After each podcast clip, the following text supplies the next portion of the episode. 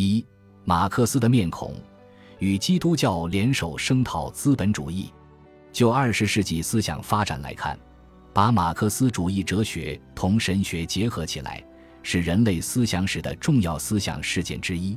所谓对马克思与现代神学的关系之解读，大体包含三个方面：马克思哲学中的神学维度，马克思哲学与神学的关系，及马克思哲学中隐匿的神学气质和背景。马克思哲学对现代神学思想已有和可能有的影响，包括马克思哲学提出的宗教神学批判方案。简单的讲，在西方，这样一个思想动向的基本思路是。神学界从历史唯物主义中汲取思想资源，或者相反，学术政治界根据神学来解释历史唯物主义。在我们看来，马克思哲学是与一切宗教世界观针锋相对的一种理论样式，因此从信仰认知的角度谈论神学与历史唯物主义的关系是不会有出路的。反过来说，假如人们要把马克思哲学与神学挂钩，那样的马克思显然与我们谈论的马克思无关。然而，为什么人们愿意在理论上谈论这样一些话题呢？譬如希望问题、对马克思思想的神学思考、解放神学与马克思主义、政治神学与马克思主义的挑战、被先知侮辱的马克思社会思想、马克思的弥赛亚主义、马克思主义与基督教共同的叙事结构。马克思的无阶级社会概念是弥赛亚时代这个观念的世俗化等等。不仅如此，连在梵蒂冈议会里面都能听到人们讲到马克思。这不是说马克思受到了他们多么的尊重，恰恰相反，马克思受到了辱没。共产主义理论已然被丑化成党派世俗化的宗教派别，神职工作人员会被骂成马克思分子，在耶稣会学校。马克思也是研究的对象。然而，当古巴曾经宣布自己是第一个马克思主义国家时，却还有人逃离古巴。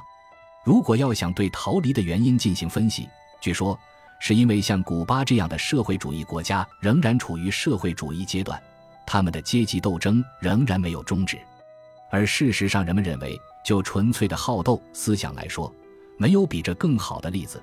在文化大革命时期。对于什么是革命分子，只能根据他不是反革命来定义。中国社会的阶级分析所营构的基本的敌人朋友的划分是建立在类存在之上的。在那种特殊的政治至上的年代里，这种类存在未名言的理论基础就是变成观念的，并且通过观念加以阐明的宗教。而毛泽东这个个人的身体性赋予类存在实质的内容。像这种人为的以类划分，恐怕在人类历史上还会花样翻新而长期存在。而很快使人明白的是，废墟一切都该消失。作为这个历史事件的表征，实际上就存在于事件的性质当中。我们认为，当人们将文化大革命与马克思主义、列宁主义联系在一起时，可以确定的是，所发生的事虽可以是体系内部的思想。但它不可能是在体系内所能阐述的事件，尽管这并不意味着它是不可思议的。而历史进入二十一世纪，人们又想起了马克思有关货币起源的价值形态考察。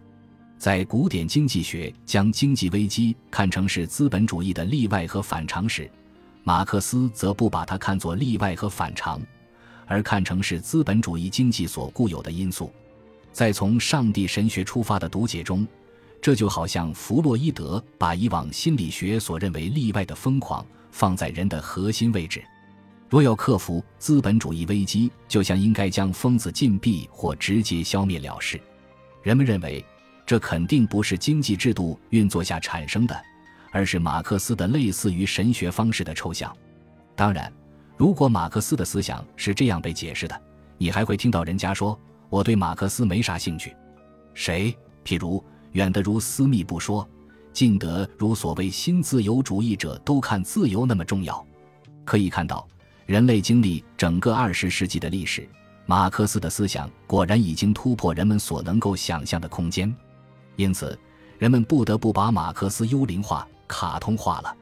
值得注意的是，这表明以漫画式的方式去理解马克思的思想，除了有娱乐效果外，也可以是严肃的、正儿八经的。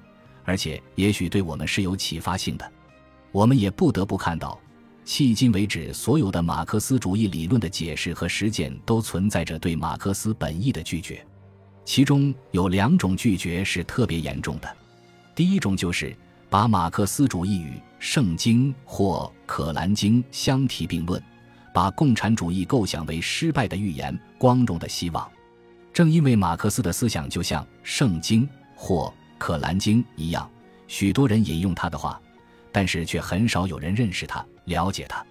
第二种是，把马克思主义跟自然科学，尤其是实证主义相等同，把马克思要求共产主义的实现看作技术革命的决定性胜利。就是说，在未来，共产主义不过就是在发明新机器上做得更出色，而不是在消灭剥削和压迫这些方面。一言之，要发动一场革命，就只要像操纵一下机器开关那样。对马克思思想的这样一种认识，使得马克思主义成为科学宗教的东西或荒谬的东西。但这种东西分明早就存在于马克思主义权威的阐释家那里了。譬如，普列汉诺夫要把历史唯物主义当作公式，声称即便是哲学争论，也终有一天将通过数学的方式得到解决。